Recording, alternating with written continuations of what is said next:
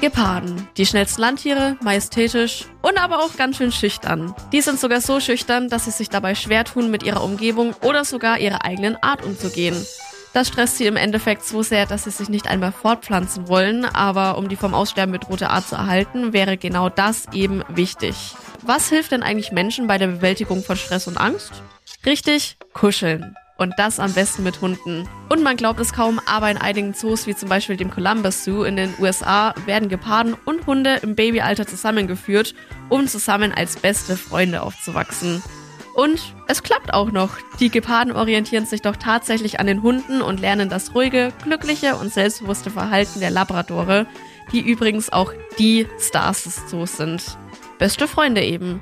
Und damit habe ich auch wieder was gelernt, was mir ewig im Kopf bleiben wird, anstatt dem Ort, wo ich meine Hundeleine abgelegt habe.